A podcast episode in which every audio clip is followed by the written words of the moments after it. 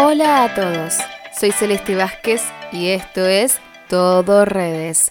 Este podcast se trata, ya saben, de la importancia que tienen las redes sociales en nuestras vidas, ya que muchas veces las redes son fuente permanente de información.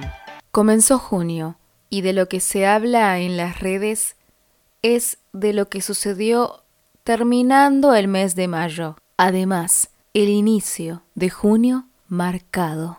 El 25 de mayo, la muerte de un hombre afroamericano conmocionó a Estados Unidos. George Floyd fue reducido por un policía blanco de Minneapolis, Derek, que lo obligó a permanecer en el piso, presionando su rodilla contra el cuello de Floyd durante más de ocho minutos, mientras el hombre pedía, por favor, no puedo respirar. Floyd murió en ese operativo. Recientemente, George se había mudado a Minneapolis para estar cerca de su ex esposa y su hija de seis años. El ex jugador de fútbol americano había conseguido una beca como basquetbolista en la Universidad Estatal de Florida, pero no concluyó con sus estudios. Floyd era uno de los 40 millones de estadounidenses que perdió su empleo con el cierre de las actividades no esenciales establecido para contener la pandemia de coronavirus en Estados Unidos. Ya contagió a 1.924.051 infectados y muertes cientos de mil 173, la mayoría de la comunidad afroamericana. La cronología que deriva en la muerte de la víctima comenzó cuando empleados de la tienda Coop Food alertaron a la policía de que dos hombres habían pagado una compra con dinero falso. Uno de ellos era Floyd. Los agentes policiales accionan y lo detienen. Las cámaras de seguridad que están cercanas a la tienda lograron tomar todo el operativo policial, donde en ningún momento Floyd nunca se resistió al arresto, como los agentes declararon. Minutos después de la detención, llega un segundo móvil. Ahí es donde aparecen en escena Derek y Tao, el segundo oficial. Ahí es donde supuestamente ocurre un forcejeo en el asiento trasero que vale aclarar, ninguna cámara logró captar eso. Luego de esto se producen las imágenes que dieron vuelta en todo el mundo. Floyd esposado y acostado en el piso, detrás del vehículo policial, con Derek encima de él, su rodilla clavada en el cuello varias personas comenzaron a pedirles a los agentes que frenaran, aunque fueron ignorados. A medida que la situación de Floyd empeoraba, la policía decidió llamar a una ambulancia. Luego de revisarlo, lo declararon muerto. Todo el hecho duró entre 30 y 40 minutos. Luego las protestas iniciaron el 26 de mayo. Después del asesinato. Fueron iniciadas en Minneapolis y las manifestaciones y protestas inicialmente fueron de manera pacífica, pero desde el día siguiente comenzaron los actos de violencia. Tras varias actuaciones violentas de los policías y manifestantes también, se convirtió en saqueos, asaltos e incendios provocados. Uno de esos incendios son tres estaciones de policía de Minneapolis. El domingo 31 de mayo se declaró toque de queda tras nuevas manifestaciones en más ciudades.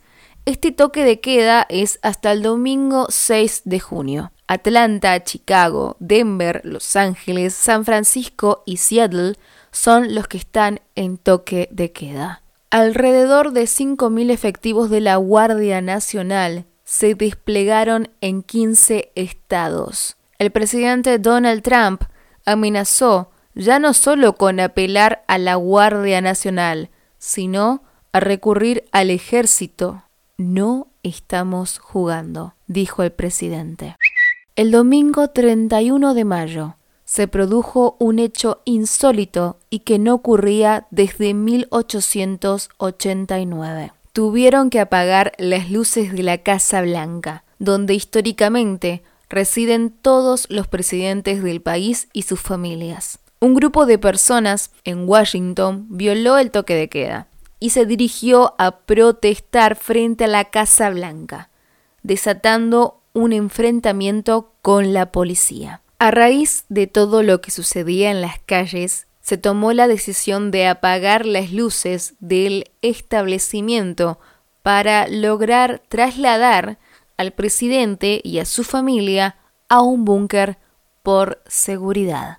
Y junio llegaba a medianoche. Y no solo eso. La interrupción en escena de Anonymous tras el asesinato de George Floyd está haciendo tambalear los cimientos de medio mundo. El grupo de hackers ha centrado en estos días la atención de los usuarios de Internet con sus revelaciones sobre diversos oscuros asuntos que implicarían a importantes personalidades. Después de tres años de su última aparición, Anonymous reapareció y condenó el actuar policial de Minneapolis. Amenazó al departamento con exponer sus crímenes al mundo y la corrupción existente. Además, intervino las transmisiones de policía de Chicago reproduciendo un rap titulado Fuck the Police. También acusó a Trump, a su ex esposa y a su hija de estar involucrados en el caso Epstein, el escándalo del multimillonario que abusaba de menores.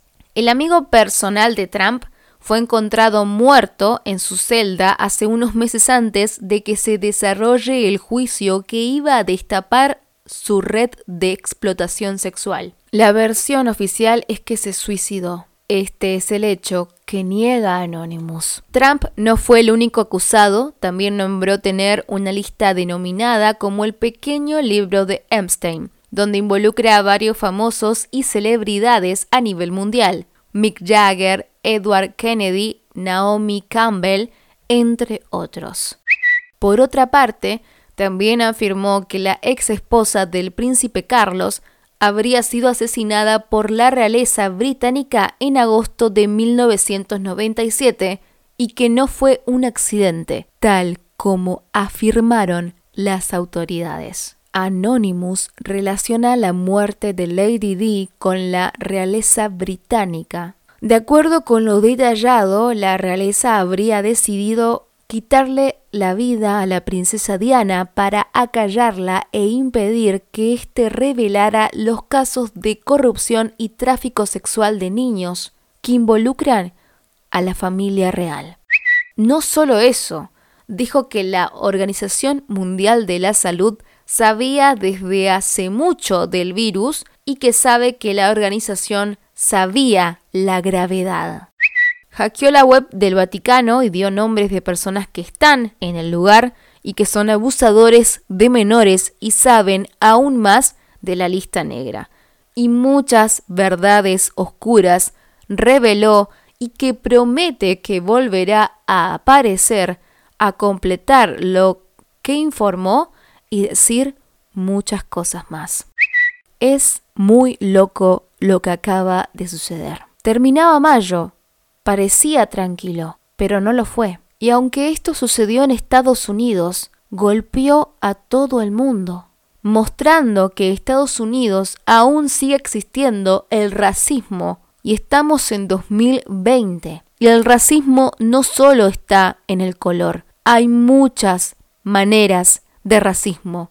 Y el mundo también lo está diciendo después de ver este terrible asesinato a George Floyd. Y comenzó junio. ¿Y de qué manera? Acompañada con las protestas de Estados Unidos y con la aparición de Anonymous. Hoy las redes siguen hablando de esto. Junio está marcado y aún quedan muchos días. Esto ha sido todo por hoy en todo redes. Seguime en las redes sociales, mi Instagram CLS Vázquez la última E dos veces y seguime en mi nueva página de Facebook, se llama Sin Filtro. Va a ser una página muy especial porque voy a subir mucho contenido. Soy Celeste Vázquez y esto fue Todo Redes.